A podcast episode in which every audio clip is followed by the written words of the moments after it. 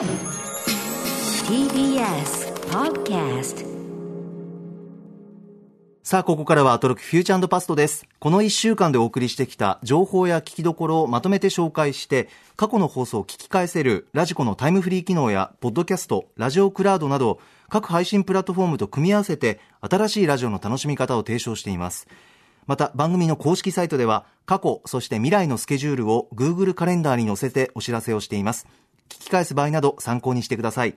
さらに Spotify では番組のアーカイブだけではなくオンエアした曲のリンクやここでしか聞けないオリジナルコンテンツアトロック放課後ポッドキャストを配信中。この後9時から配信します。すべてがまとまったプレイリストが便利でおすすめです。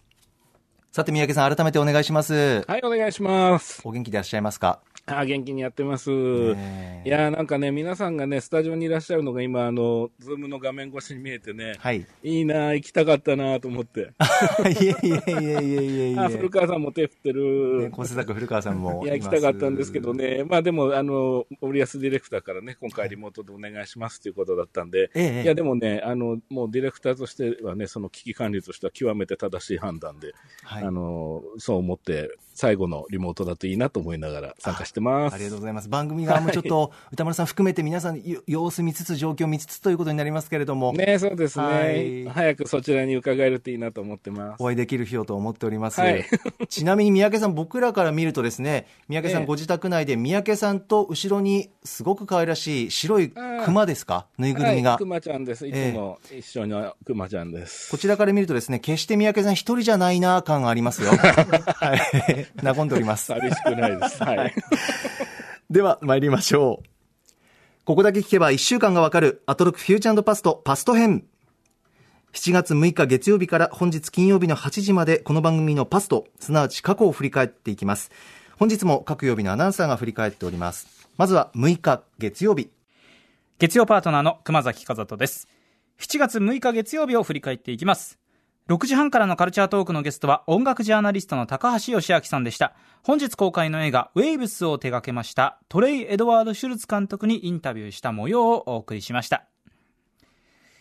7時からのライブダイレクトは、クラシックピアニスト、シンガーソングライター、マシュー・ローさんによります、ピアノ弾き語りライブ音源をお送りしました。8時からの特集コーナー、ビヨンドザカルチャーは、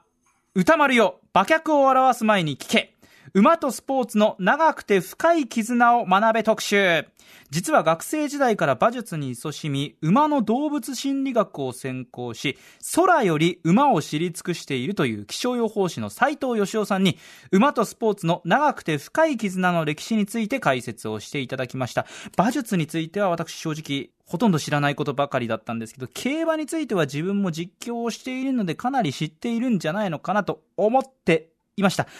たださすが斉藤さんの知識は本当にすごかったですね。あの、世界的に見たら左回りの競馬場がほとんどなんだそうですが、日本では右回りの競馬場が結構多い。これってなんでなのかとか、今まで当たり前のように右回り、左回りって言っていたんですけど、一つ一つにこう理由があるということをですね、えー、斉藤さんに教えていただきました。大変勉強になりました。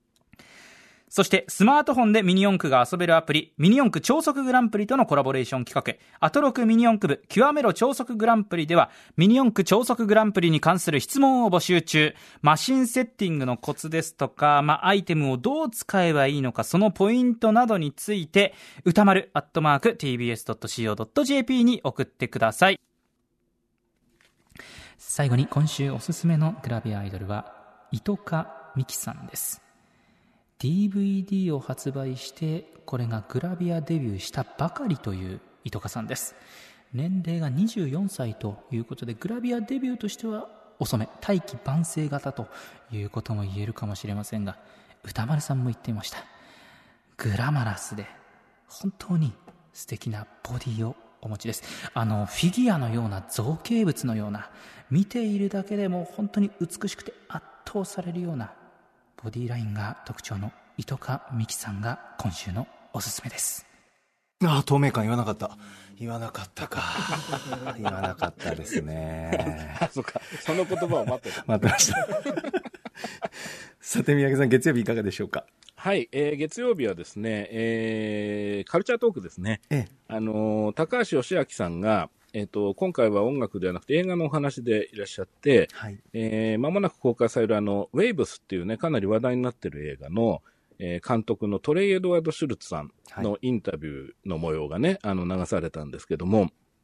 このね、えーシュルツ監督のおっしゃってることがね、非常にどれも面白いんですけども、あのね、なんでその監督の言葉がそんなに我々に響くかというとですね、あの、仲介してあの、日本語吹き替えをしてる人がいて、でその吹き替え版がですね、あの、非常にこう、わかりやすい、明確なんですね。恐れ入ります、私です。で、誰が吹き替えてるかっていうと山本さんがやってらっしゃる。そうですね。僕、本当にこういうナレーションとか吹き替えとか好きなんですよね。うんですから非常に興味深く作品も見ましたし、ええ監督の言葉も噛み締めながらさせていただいたんですけれども、まあ難しかったんですけども、うんうんはい。うん。あのー監督の吹き替えは山本さんがやるみたいなこう雰囲気になりつつある感じなんですかね。歌丸さんもおっしゃってくださってて、すごく嬉しいお言葉で、うんあのー機会があればもうす、すべてやりたいとは思ってます。いや、でもいいですよね。やっぱりどうしてもその英語でね、とか、あの、言語で直接そのご本人のインタビューが取れた場合って、例えばテレビだと、まあ、ほぼ字幕になることが多いと思うんですけどね。やっぱりそこはラジオでね、あの、日本語としてニュアンスがこう伝えられるっていうのは、聞いててすごくね、あの、親しみが持てるというか、その、ご本人のおっしゃってることにね、あの、すごくね、今回も有安田監督の時もそうでしたけど、あの、ひ非常にこう、なんだろう、こう、ぐっと刺さるような感じがありました。ああ、ありがとうございます。はい。なので、これはすごい楽しみな映画で、7月10日でしたっけ？7月10日ですね。もうすはいぐですね。っていうか、今日か。ね今日からですね開されてますあね。見たか、見たいですね。これ A24 の作品ですよね。そうなんですよね。そうですよね。ですから、あそうか、山本さんご覧になったんだもんね。はい。ヘレディタリーの時も、あの、吹き替えを私させていただいてて、とにかく A24 好きの吹き替えアナウンサーとしても生きていきたいというか、すごいこう、A24 ピンポイントのパイ、パイですね。いや、本当勉強したいですね。吹き替えやりたいなと思います。いいですね。はい。面白いです、ね。ありがとうございます。はい。はい、ぜひ聞いてください。で、あとは、えー、あれですね、あの、ミニ四駆はい。のコーナーですよね。あのー今回は改造の仕組みっていうテーマだったんですよね。ミニ四駆アプリの、はい。アプリの、はいえ。えそれで、あのーまあ、一度やった改造は元に戻せないんだっていう話から始まって、えで、その、モーターはスピードとパワーであるっていうこととか、はいあと腕前が上がると強力な改造ができるっていうような話とか、あの、僕は全然知らなかったんで、ああ、そうなんだと思って聞いてましたね。うんちょっと今回聞きどころっていうか、結構、あの、先週かな？あの、熊崎アナウンサー、熊須が歌丸さんとの勝負に勝って以来、ええ。なんか今回とか、結構しれっと強めに歌丸さんにアドバイス的なことを言ってるんですよ。言ってた言ってた。ちょっと強めなんですよ。しかも歌丸さんも、そこはあの、なんか受け入れてくださってるのか、そこまでね、何っていう感じもないし、そうね。うんあーそれちょっと聞いてほしいですね。熊須のそのシーン。面白いですそうそうそう。いや、歌丸さんね、そうこれはこうで、こうした方がいいんですよ。みたいな。熊須芽生えてきてるんだよな。そう、確かに確か目に。覚めてる。はいうん。でも一方で歌丸さんも相当詳しくなってて、特に今回芝に関するくだりとか、はい。ね、あの、わあ、すごいおお詳しいってね、僕は相変わらずわからないで聞いてるんだけど、すげえと思いながらね、お二そうですね人のある種のバトルを楽しく聞くコーナーになってきてるんだっていうね。いや、本当にそこの関係性も含めてね、ちょっと見守っていきたいという、皆さんもぜひお聞きくださいという感じです。ねはい。あとはビヨンドザカルチャーですかね。はい、メールいただいております。えーはいラジオネーム純吉さん、えー今週のハイライトは月曜日の馬特集です。競馬や馬術の歴史、馬の性質など知らないことばかりで、斉藤義雄さんの語り口も面白く、とても興味が湧く特集でした。歌丸さんが会話の合間に、無理やり馬の言葉座を挟み込むのも面白く 面白い話がさらに楽しく聞こえるまさに走り馬に無知といった感じでしたありがとうございます、なんとなく三宅さん好みの特集だったのではないかと思いながら聞いていましたがいかがでしたか？ということです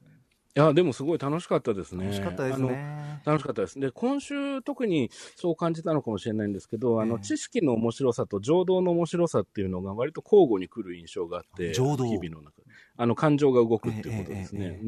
で、その、斉藤さんのお話はすごく知識の面白さに溢れてた感じがしましたね。そうですねうん。で、その、まあ、馬術ですよね。競馬ではなく馬術のお話ですよね。中心になっているのがね。はいで、斉藤さんご自身もおっしゃってましたけど、もっとテレビとかでもね、あの、馬術の番組っていうのも放送してほしいっていうようなことをおっしゃってて、確かになかなかこう、こちらからかなり前のめりにならないと知る機会がないのかなっていう感じもしましたね。うん。やっぱりこう、こういう回というか、ラジオのこういう特集というか、うん、へーって思う知識をきっかけに興味って湧いていくんだなって改めて思いましたよね。ああ、そうですね。馬のことであったりとか、まあなんかこう、馬って左から乗るんだとか、ああ、そうそうそう。なぜなのかとかっていう、なんかこう、人に話したくなるような知識を取り入れてからだと、あ、ちょっと競馬もなんかちょっと手出してみようかなみたいなとか、ああ、今度テレビで見てみようか。かなとか、ラジオでそれはありますね。実況聞いてみようかなとか、はい。うん。そうですよ、あとね、僕がね、本当にその競馬に詳しくないからかもしれないんだけど、その日本の競馬場がその右回りが圧倒的に多いっていう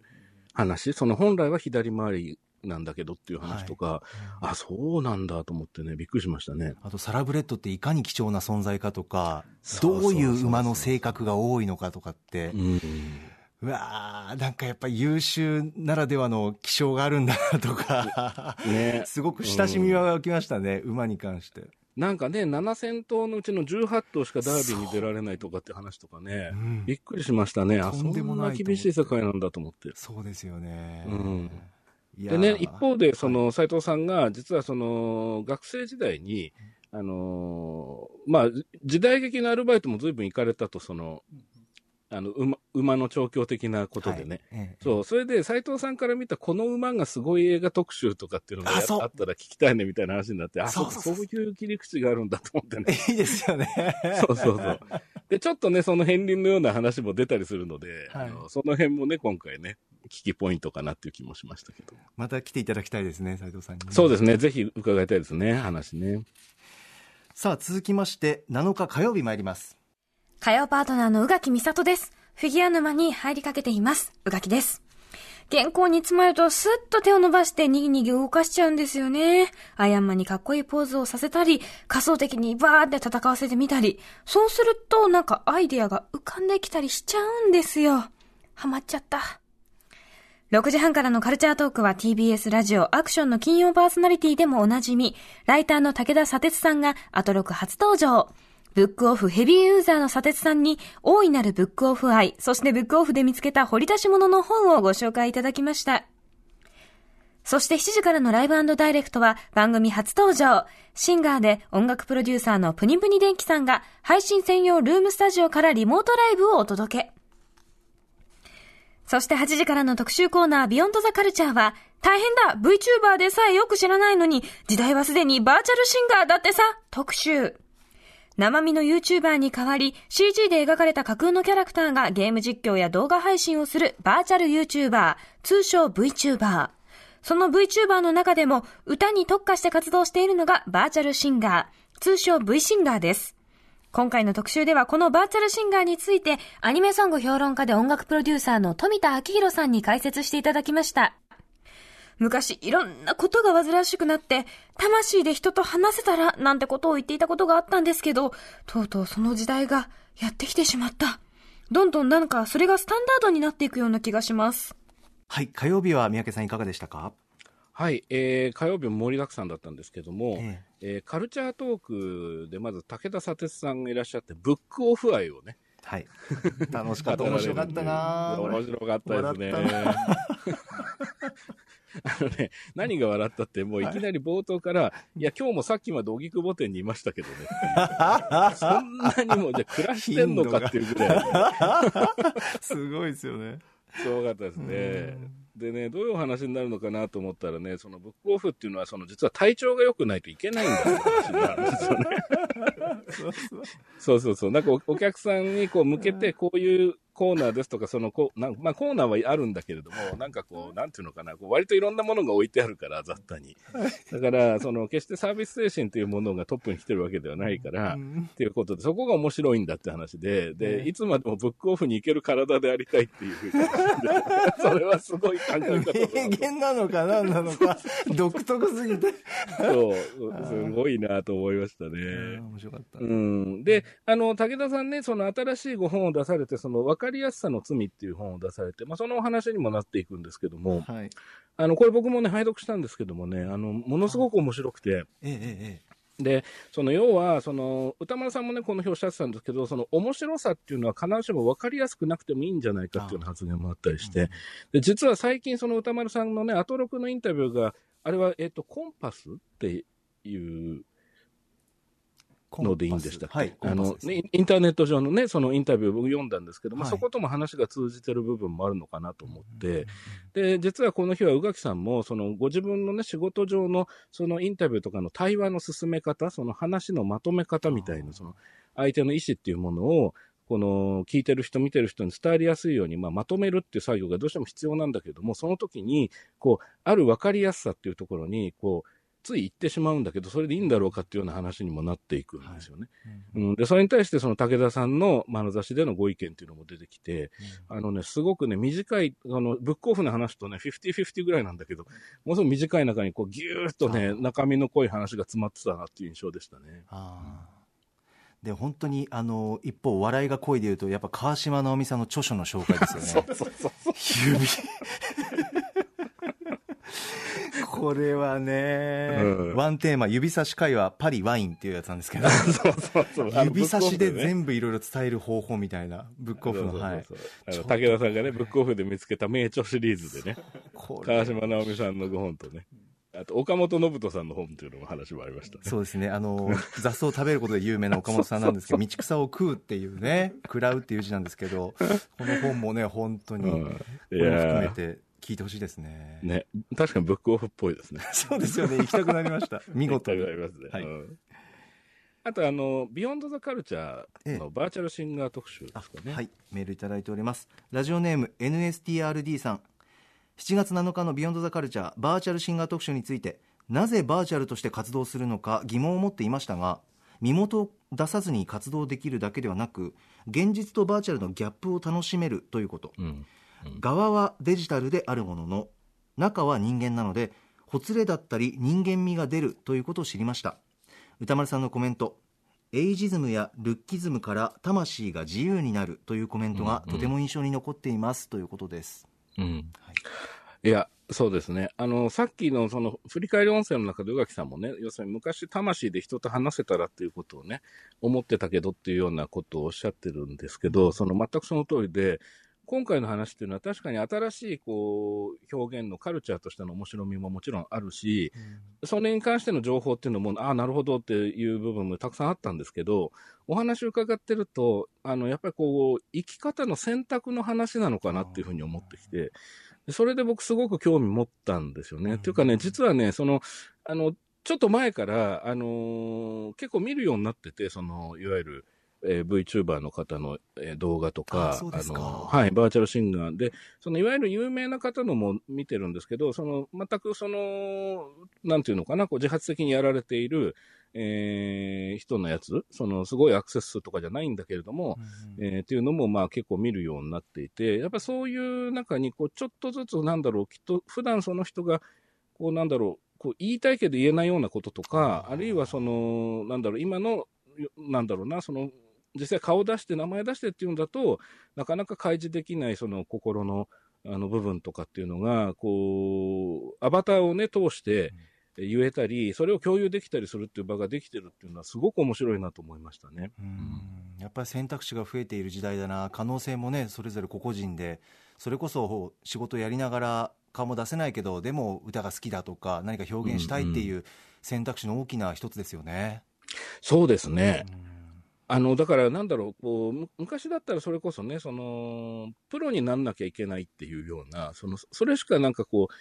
続けていく道がないかのような雰囲気もありましたけど、まあそれがある種の圧になったり、まあそれがまあやる気をかき立てる部分もあったりしたとは思うんですけど、好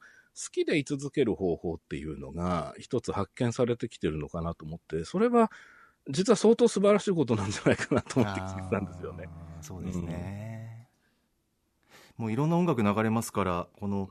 音楽聴けるラジコのタイムフリーで聴いてほしいですねあ、そうですね。はいで、あと途中でね、そうだ、もう一個いいですかね。はいあの、デジタル着ぐるみっていう表現が出てきてね、その歌丸さんから。はいその、要は、えーモーションキャプチャーとね、で表現するケースなんかもあるって話とかから出てきた話なんですけど、それはね、すごく僕しっくりきて、その、着ぐるみ好きとしてはね、ぬいぐるみも好きですけど、着ぐるみも好きなので、はい。あの、N スタを毎日録画して、あの、ブーナちゃんをね、いつも見るのが楽しみだったり。ありがとうございます。いつもね、かみさんと、あ、ブーナちゃんだとかつって喜んで、ね、喜んでますよ、もう報道局も。見てたりするのでね、それはなんかすごい感じるものがありましたね。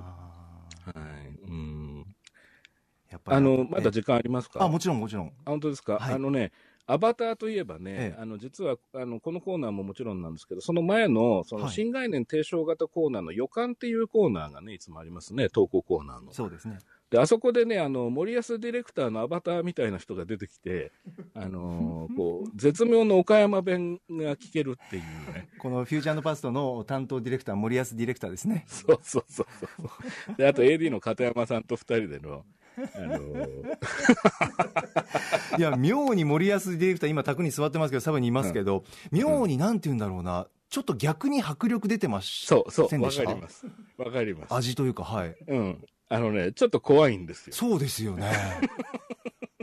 いや、あの、で、この日は、でも、宇垣アナウンサーは、とにかく森保 D は優しい人なんだと。本当に穏やかでいい人って、もうずっと前から言ってるんですけど、放送でも。言ってますねその森保ディレクターがどんな芝居を打ってるのか、どんな声なのかっていうのを聞いてほしい。なんかちょっとね、インテリヤクザっぽくて怖かったですねそうですね。実際眼鏡かけてますし。はい。そんな聞きどころもありますね。はいはい。火曜日でございました。さあ、続きまして、8日水曜日です。水曜パートナーの日々真央子です。7月8日水曜日の放送を振り返ります。6時半からのカルチャートーク、ゲストは TBS ラジオミラクルサイクルライフでもおなじみの石井正則さん。石井さんは今年の3月に出版されました写真集13ハンセン病療養所からの言葉を中心にカメラにのめり込んでいった経緯なども伺いました。趣味への瞬発力にとにかく感服いたしました。ビビッときたらすぐ行動、ぴったり合えばとことん追求してしまう石井さん。今回はフィルムカメラで撮影された作品の数々の写真集ということですが、石井さんご自身の心の動きまでもその写真一枚に収められているような気がします。写真展も徐々に開始していくということですから、引き続き要チェックです。そして7時からのライブダイレクトはバンド岡本図のギタリスト岡本幸輝さんが配信専用ルームスタジオからライブを披露してくれました。優しい歌声に包まれる癒しの時間、もう一度何度でも聞きたいです。そして8時からの特集コーナービヨンドザカルチャーではトルストイ、ロダン、アインシュタインなどなど歴史に名を残した男たちの影に隠れ、長年注目されることがなかった才能ある女性たちについてまとめられた25年ぶりに復刊した話題の本、才女の運命を翻訳されましたドイツ文学翻訳家の松永美穂さんにお話を伺いました。この本は実は当時原作者がラジオで紹介しようとしてまとめた内容なんだそうです。復刊のタイミングで今回この TBS ラジオアフターシックスジャンクションに来ていただけてなんだか運命を感じました。ミューズとかファムファタールとか言われる一方で想像が伴うあらゆるジャンルで才能が搾取された女性たち。誰々の妻であったり、誰々の恋人とだけ呼ぶ電気を見直すべきだと改めて感じましたし、彼女たちの才能を永遠に埋もれさせないためにも、ぜひ、ぜひ、今だからこそ読んでほしい一冊です。はい、三宅さん、水曜日いかがでしょうか？はい、えー、水曜日はですね、あの、これこそ浄土のお話だなと思ったのが、カルチャートーク、石井正則さんの、はい。えーお話ですね。あの、石井さんね、その、アリとキリギリス、で、それからその、まあ、古畑任三郎、ね、で、そこからはもう俳優さんとしてね、ご活躍されてますよね。えで、今回はどういう切り口なのかっていうと、その写真集を出されたってことなんですよね。実は石井さん、写真に大変お詳しくて、えはい。まあ、カメラマンでもいらっしゃるということで、で、そのハンセン病療養所からの言葉、13というね、写真集を出されたということでね、あの、そういうお話からだ、始まったんですけれども、はい。あの、実はこのお話はね、僕すごくね、個人的に、あの、刺さる部分がたくさんあったんですよね。えうん、あのね、えーとりわけね、その、あ、今回は、その石井さんも実は、その、知識ではなくて肌で感じてもらいたくて撮った写真集だっていうお話をされていて、実はその、まあコーナーの長さも含めてだと思うんですけど、ハンセン病についてのお話ということでは特になくて、えええ。ど、どちらかというと、その写真っていう、その写真を撮るという思いであるとか、えーフィルムっていうものの力であるとか、まあもちろんその場所が持っているものっていうようなお話だったんですよね。でね、特にね、印象に残ってるのがね、土地は記憶を持ってると信じているっていうおっしゃってました。発言があった、うんありましたね、はい石井さんの中でね。で、これはね、非常に印象に残りましたね。はい。うん。で、その、もちろんデジタルでも、あの、美しく撮れますし、その、えーデータっていうものがね、きちんと記憶してるという意味では、その本質的にはフィルムと、まあ同じというか近似してるものだとは思うんですけど、あの、石井さんがね、その、ハワイの缶詰のお話を例に出されて、昔ね、ハワイの缶詰っていうのがあってね、その、知ってます？山本さん。その、いや、どういうものですか？要するにね、ええか缶をプシュって開けたら終わりなんですけど、要するにその、ハワイの空気が入ってるっていう。ありました遅れて思い出した そうそうそう。あったただただ空で空気が入ってますよというような感じ入ってでますすよよね、現地のそうそうそう。だから開えけちゃダメなんですよ、あれはね。その、え 開けたら消えてしまう儚さがいいわけですけど。はいうん、で、それをまあ、例えに出しながら、そのフィルムっていうのは、そのパトローネっていうね、その、まあ、ある種の小さい缶詰みたいなものにこう巻き取っていって、そこから現像に出したり、自分で現像したりするわけですけど、あのーまあ、実はそのフィルムにその空気を閉じ込めて持って帰れるんではないかっていうお話だったんですよね。いやもうおっしゃる通りで私もそこ印象的であと光、うん。その場の光を封じ込めてるっていうか、うん。持って帰ってるっていうか、うん。光の具合をというかそうなんですよねっごく印象的でしたそうなんですよね。で、石井さんはそれを、あの、本当にこう深いところでそう感じておられるっていう、その信じておられるっていう部分が、あの、ものすごい説得力がありましたし、魅力的だなと思いましたね。思いましたねあ、うんちょっとやってみたいなってよぎったんですよねやっぱり石井さんの熱とその表現と、うんうん。カメラを撮る方ひあの魅力に引き込まれてる方ってこういううところでやめられないのかなっていうのがすごくよく分かったというか うん。うんなるほどですね。うん。いやね、フィルムカメラって今でもあの、中古屋さんとか行くと、いろんなね、いいカメラ売ってたりしますのでね、あの、ええ割と最近あの、始める人とかも増えてるみたいですね。ええええええうんうんで、その、このハンハンセン病のね、療養所の写真集なんですけど、ええあの、本当は写真展が、あのー開催されるはずだったんですよね、ええ石井さんね。うんで、まあ、それがその、まあ、今のご時世でタイミングがずれてしまったということで、改めて、あのーなんとかね、また開催しようと思って動いてらっしゃるってことだったんで、その写真展で見る写真っていうのもね、またその写真集で見るのとは違うその場の空気っていうかね、あうん。ーありますよね、うん。展覧会が持ってる記憶っていうのもあると思うので、ね、ぜひそれは拝見したいなと思いましたね。そうですねちょっと放送それから石井さんの写真集も含めてチェックしてみてくださいはい。それから、えーはい、えっ、と、ビヨンドザカルチャーですね。はい、えーこちらメールいただいております。ラジオネームたけさん。今週一番印象に残っている特集は水曜日の Beyond the Culture トルストイ、アインシュタイン、ロダン、偉人の陰にいた才女の運命は featuring 松永美穂さんです、歴史上の偉人とされる人物の裏にはその才能を搾取され犠牲となった女性たちがいたことには大変胸が痛くなりました。この特集を聞いてアトロクで紹介されていたナオミ・オルダーマンさんのディストピア SF 小説「ザ・パワー」の最後の一文でゾッとしたことを思い出しました、このゾッとする一文は現在も才能の搾取が行われているということを伝えていると思います。うん。松永美穂さん役の才女の運命読んでみようと思います。ということでした。うん。あのね、あのーい個人的に非常に思い入れがあって、この特集は。っええていうのはね、あの、この才女の運命っていうのは、この、最初に出た時に、あの、買って読んでるんですよね。ああ今画面に、えはい。初版ですあか初版です、これは。はい。あらあの、95年に出た時に買って読んでいて、学生だったんですけどね、あの、ものすごい感銘を受けた本でね。そうでそうなんですよね。で、今回、あの、再販されたということで、あの、まだちょっとそちらは拝読してないんですけども、まあ、多少もしかしたら、あの、追記とかあるのかもしれないですが。で、まあ、そのね、翻訳をされた松永さんのお話ということですごく興味を持って伺ってました。でね、あのーまあ、詳しくはね、ご本読んでいただくのが多分一番あの、いろんなことがね、こうつ、ぎゅっと詰まってるとは思うんですけど、ええ。お話の中でね、僕はやっぱりすごく印象に残ったのは、やっぱり日比さんの、あの、今回の特集とか、この本を日比さんが読まれての、その思いっていうのが、あの、なんだろうな、あの、ものすごくね、こう、切実に刺さってくる瞬間が何回かあったんですよね。あうん。あの、特にね、印象に残ってるのはね、あの、まあ、この本の中にいろんな奥さんが出てくるわけですよね。えートルストイの奥様であったり、シューマンの奥様であったり、いろいろな方が出てくるんですけど、あ。はい。日比さんがね、その、もし彼女たちが蘇ってもらえたら、一人一人にこの本を渡してあげたいと。言っていました。うん、こうやって本になったんだよってことを伝えてあげたいと。そうすると彼女たちが少しでも救われるんじゃないかと思ったっていうことをね、おっしゃっててね、これは、あの、大変重いというかですね、あの、心に残りましたね、僕はね。やっぱ日比アナのあのなんて言うんだろうな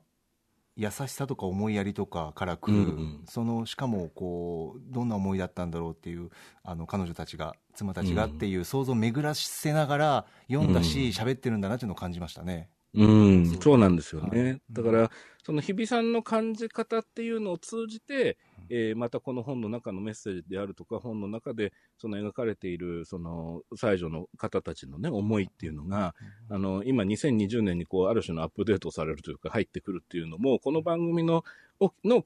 を聞いてるからこそなんじゃないかなと。聞いてるから得られるものっていうのもあるんじゃないかなっていうのは、ちょっと思ったのと、あとね、もう一つ思ったのはね、えっと、日比さんがね、朗読をされるんですよ、何回か。そのはい本の中の、そのそれぞれの、えー有名な方の奥さんの言葉っていうのをね。で、これがね、やっぱり日比さんの声で日本語としてね、その、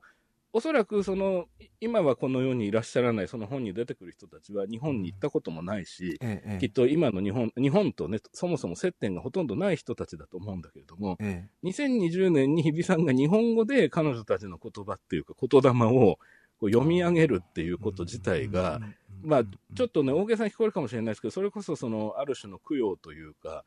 こう、で、供養って、あの、儀式的なものだけを指すわけじゃないじゃないですか。ええその弔いの思いを持つこと自体が供養でもあると思うので、それこそさっき日比さんがおっしゃってた、その彼女たちが救われるといいっていう思いと、あの、リンクしてるんじゃないかなっていうような感じもしましたね。そこもね、聞き応えがあるところだったと思いますね。ああありがとうございます。とんでもない。ちなみに場面によってはあの日比アナもですねあの国民の孫もプンプンしてるところもありますんで結構そうそう。これはっていうところそうそれも聞きどころだと。その喜怒哀楽がね。そうですね。ボリュームあります。はい、で、もう一つだけいいですか、ええお願いします。あのね、短いネタですけどね。はいあの、ショッピアン、ショッピングダイレクトほうあがですね例の、あの、山田さんの件ですか？山山田さんがですね、ショッピングの方。そのはい。これも今週の情動の一つだと僕は思ってるんですけど、それこそ山田さんのアバターが喋ってたんじゃないかと思うんですけど、あの、なかなかなね、あの、なかなかな、ちょっとですね、あの、シアター151エブリがあっびってくりしましたよね。これはね、あの、今週で一番声出して笑った時間だったので、あ そうですか。ハイライトですか、ええ三宅さんののあの、笑ったという意味ではハイライトでしたね。あそうですか。のこれ忘れずに言うと、あのラジコタイムフリーですよね聞くならね。そうです。もうこれタイムフリーで急いで聞聞かないといけない。で、その上で今日の、今日の山田さんの、あの、弁解も込みで聞くとですね、金曜日のなお味わい深いっていう。あーいやありがとうございます そうですよね、はいちょっとお願いしますそんな水曜日。はいありがとうございました続いて9日木曜日参ります木曜パートナーのうないりさです。それでは7月9日木曜日振り返っていきます。6時台後半のカルチャートークは、ストリートピアノから今月メジャーデビューした音大出身の YouTuber、ハラミちゃんが初登場です。日本のストリートピアノ事情や映える曲を生演奏で紹介してくれました。あのーハラミちゃんのその演奏スタイル、もう本当に一切手元を見ないし、楽譜も見てないし、喋りながら笑顔で、こっちにね、目線を向けてくれるんですよ。もうそのプレイスタイルもすごいなって思ったんですけど、まあ、特になんか印象に残ったのがですね、ハラミちゃんがなぜ会社を辞めてハラミちゃんとして活動を始めたのか、そのきっかけとなる話が本当に良かったんですよ。だからこんなにも音楽を楽しそうに、こう、愛情を持って演奏してるんだなっていうのが、その話でもね、よりこう分かったのでね、ぜひお話も聞いてほしいですし、えー、ハラミちゃんの生演奏もぜひ聞いてください。7時からのライブダイレクトはバンドヨナヨナウィーケンダーズが2人編成でスペシャルアコースティックライブを届けてくれました。なんかね、夏の夜ビーチで聴きたい音楽でしたね。私いつも自分が28歳っていうことを自覚してないんですけど、なんかこう自覚させてくれる自分も大人の女性なんだっていうのを自覚させてくれるようなとってもロマンチックで、でも大人っぽくて、でもシティっぽくて、いい感じの音楽でしたので、ぜひ皆さんタイムフリーで聴いてみてください。そして、8時からの特集コーナー、ビヨンドザカルチャーは、おなじみ日本最高峰の文房具トークユニット文具ジャムがスタジオに文房具を大量に持ち込み2020年上半期で一番重要な文房具はこれだ決定会議コロナの中で文房具はどうだった編と題してお送りしてくれました。この後9時に放課後ポッドキャストでこの特集の続きも聞けるということなので、ぜひ皆さん9時になったら聞いてみてください。えっとですね、番組内で私が一番ね、というよりも、もう文具王からいただいちゃったんですけど、いやまさかね、去年あれだけ圧倒的な力を見せたブレンが、こんな進化を遂げるとは、っていうね、驚きの商品がまた出てしまったので、ぜひ番組を聞いて、皆さんも文房具屋さんに駆け込んでみてください。欲しくなっちゃいます。ということで、以上木曜日でした。はい、木曜日、三宅さんいかがでしょうか？はい、えー、カルチャートーク、ハラミ、ハラミちゃんさんって言っちゃいけないんで、ハラミちゃん、ハラミちゃんで歌丸さんもね。ハラミちゃんがね、ゲストでいらっしゃったということですよね。で、その、ハラミちゃんのね、これ、あれ、本当にカルチャートークのコーナーなのっていうぐらいね、音楽がずっと素敵になってるコーナーで、本当そうでした。これって、あのーあれ、あれはどうなってるんですか？その、ええ要は、聞聞こうとしたときに、その、あの音楽音楽しっかり聴くならタイムフリーですよね。タイムフリー。ああ、これは、あの、ぜひ急いでタイムフリーで聞いていただきたいですね。ねえ素晴らしい時間でしたね。はい、本当に素敵な。うん。えそうなんですよ。で、その、ハラミちゃん、さあの、ハラミちゃんは、え わかります。わかります、ハラミちゃんは、その、ノールック奏法って言うんでしたっけ、要するにその全く見ずに鍵盤を弾く方ですよね。で、その、その場その場でこうリクエストがあると、まっすぐパッと弾いちゃうと弾けちゃうという。絶対音感もあってという。はいそう、絶対音感もあってという中で、で、実際にはそのストリートでその弾いてらっしゃった。で、まあ今度メジャーデビューされたということですよね。はい。で、あのね、今、うないさんの振り返りでもおっしゃってましたけど、その、ええハラミちゃんが、あの、実はもともと会社員でいらしたんですよね。で、はいそれを、その、お仕事をお辞めになって、で、まあ、あの、まあ、えーなかなかね、心的にも、あの、まあ、心身ともにだと思うんですけど、お辛い状況があったと。で、その中から、あの、ふとしたきっかけで、このピアノをストリートで弾くっていう風になっていったっていうお話がありましたね。で、はいあの、だからその意味では、その、実況中継的にそのうないさんとか歌丸さんがね、あの演奏してる花見ちゃんの様子っていうのを伝えてくださるわけだけど、あの、笑顔でね、ずっと弾いてらっしゃる。で、それがね、やっぱき、なんか感じるというかね、それはその、ある種の哲学というか、ハラミちゃん、ハラミちゃんさんってつい言いそうになるな、ハラミちゃんの、なのかなっていう感じがしてね、これ本当に素晴らしい時間でしたね。ーうんなんか、お声からも、あの、お話ぶりからも、その、なんか優しさとか思いやりとか、あったかさも感じましたよね。お話も聞けて嬉しかったなと思いましたね。いやー、素晴らしい時間でしたうね。んぜひタイムフリーで聞いていただきたいですね。ははいい。えー、あとですね、ええーこの日は、あの、えー、できるかなのコーナーの話ちょっとしていいですか？お Spotify プレゼンツ、はい。はい楽しいですよね。いや最高ですね。あのね、この笑ったしね。ね笑いました。要はその、ほ TBS ラジオの別の番組のオープニングの曲を流して、流してそこから歌丸さんとうないさんがフリートークをすると、果たしてその番組に聞こえるのか、アトロクに聞こえるのかっていう、まあ、ある種の実験だったんですよね。あと歌丸さんの喋る速度はどうなるのかっていうテーマもありましたし。そうそうそうそうええそういうのもありましたねうんうんうんで、玉結びのテーマ曲からあって、その、ジェーン・スーさんのね、生活を踊るのテーマになったりとかするんだけど、いや、これがね、本当に最高に笑えるんですよね。ーなかねなんんで面白いんだろう。何なんですかね、呼吸感みたいなのも変わってくるんですよね。あのね、その生活は踊るのテーマ曲で、から、お天気の話に歌丸さんがなって、ええ今日は赤坂湿度92%ですよっていうようなことを言ったら、うないさんがもう間髪入れずに、あら、水の中にいるのと一緒ですねっていう返しをして、間髪がすごい。いそれ一瞬で出るんだと思って、ね、ちょっと笑ったんですけどね。うない向いてるな、やっぱりな。何度もオあれはねープニング向いてたな。笑いました。で、その上で、じゃあ無音だとどうなるんだっていうような話とか、はい。音楽がなくてね。で、その無音の方が実はパーソナリティが作り上げてる感じが出るんじゃないかっていうような橋本さんの言葉とかもあってはいそ。の、そうなんです。だから、その番組に、帯番組におけるそのオープニングテーマ曲と、うんそのパーソナリティとか、あの、パートナーの関係みたいなことを改めて考えるきっかけにもなりましたね。だからき、いろんな番組を聞く楽しみっていうのはこれでまた広がるんじゃないかなっていう気はしました、ね。ああ、そうですね。うん。これはいろんなテーマ曲流れますけど、これもタイムフリーでということですよね。はい。ぜひ皆さん聞いて。まあまあ、そうなりますよね。そうなりますねぜひ、じゃあ、うんうん、そうですよね。それはもうぜひタイムフリーで聞いていただきたいですね。はい。はい。で、その上ですいません、時間が押してきちゃいました。ビヨンドザカルチャー、文具ジャムの皆さんですね。はい、メールいただいております。ラジオネーム、仮暮らしのナオトッティさん。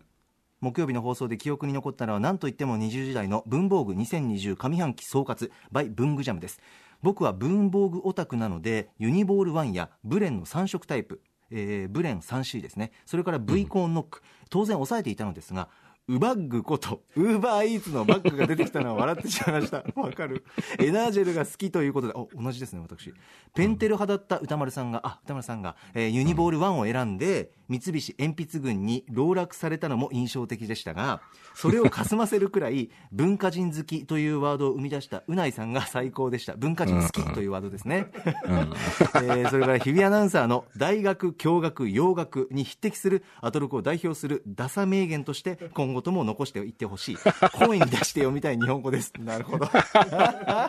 いいなあダサ名言欲しいな。え、文化人好きってね、すごい印象に残りましたね。文化人好き？あれは笑いましたね。そしたら、文具ジャムの皆さんが、おお、モテた。おお、モテた。っ て皆さんも面白かったな。いや前がリアルすぎてね、おかしかったですよ。そうそうあのシーン最高喜びが込み上げる感じそうですね。しかも歌丸さん、歌丸さんで、あの、やっぱりこの文房具業界に、とにかく感謝を叫ぶっていう、節目節目で、すっごいかったですよね。なんかグルーヴ感というか。はいい。やあすいません、たくさん喋って。はいうんいや、あのね、あのー、文具ジャムのお三方っていうのは、それこそ、その三人が密度が濃い濃いという意味ですごく三密であることが非常にいつも重要だったと思うんですよ。ええ、ええ、えで、まあ、それがどうしてもお一人ずつプレゼンしなきゃいけないっていう、まあ、今のこの状況下、え。はいあの、どういうふうにされるのかなと思ったんだけど、ええでも今おお話しされてたようなことで、うん結局そういうなんかこう、いつもと少しペースが違うっていうことが、こう、弱点にならないで済んだ放送だったような気がしたんですよね。うん。で、なんかね、その普段の勢いとはまた違う何かがこう出てる、あこの3密だからこその、ややこしいんですけどね、どっちの3密のこと言ってんだって話なんですけど。はい、いえいえ。ありがとございますはい。そうなんですよ。だからまあ、その感じっていうのが、多分先ほどうなぎさんも紹介されてましたけど、今日の夜、その、配信される、はいその昨日さ録音されたのかな？その、要するにその、放課後ポッドキャストをね、はい。撮られたってことなんで、多分その、なんだろうな、その感情の流れみたいなのがそのまま続いていくのが聞けるのかなと思ってね、それがすごく楽しみだなと思ってますね。そうですね。ですから本編と放課後ポッドキャストをうん。組み合わせて聞いていただきたいですね。ね、聞きたいですね。はい。ぜひぜひ。うんはい。さあ、それでは最後、本日10日金曜日です。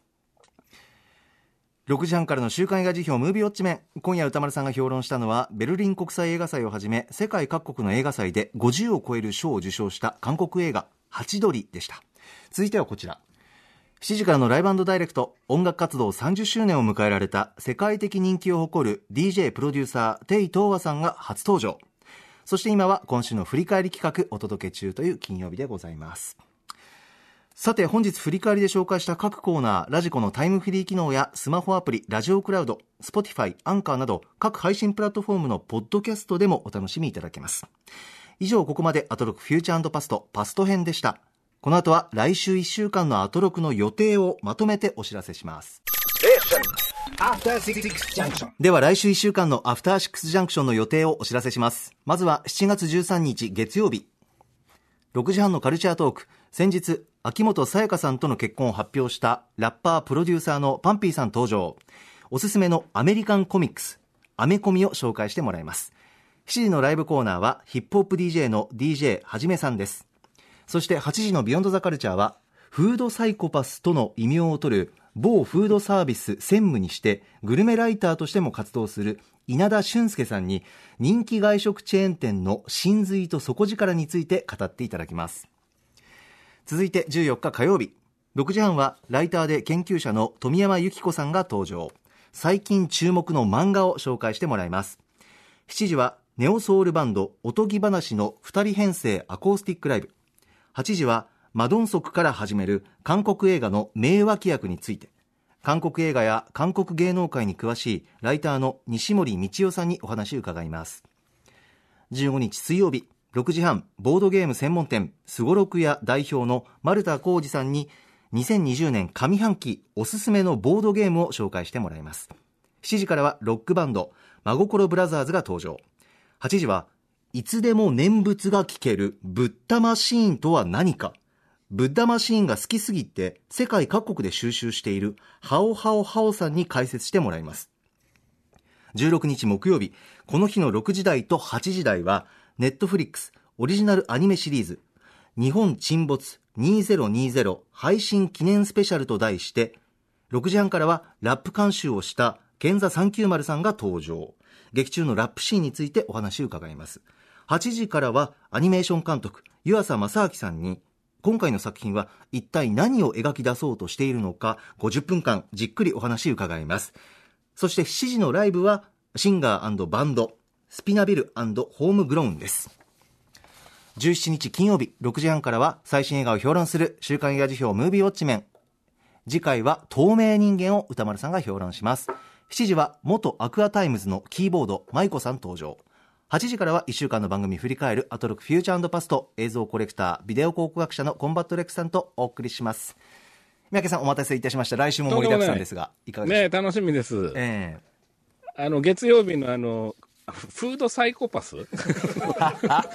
すごい呼び名ですね。えすごいです今ねサイコパンとしては気になるところですけどね。自分で言うのもあれですけど人気外食チェーン店っていうね、これはすごい楽しみですね。ね身近な話題そそうなんですよね。あとはマドンソク。うはいあのね、最近あの、なんだっけ、無双の鉄拳っていう映画を見てね、無双の鉄拳はい。うん、あのね、ものすごい面白かったんですよね、マドンソクへえそうなんだ、そうなんですよ。だからちょっとこれも聞きたいなと思いますもうね。マドンソク熱は何と言っても今もう宇垣アナがすごいですからね。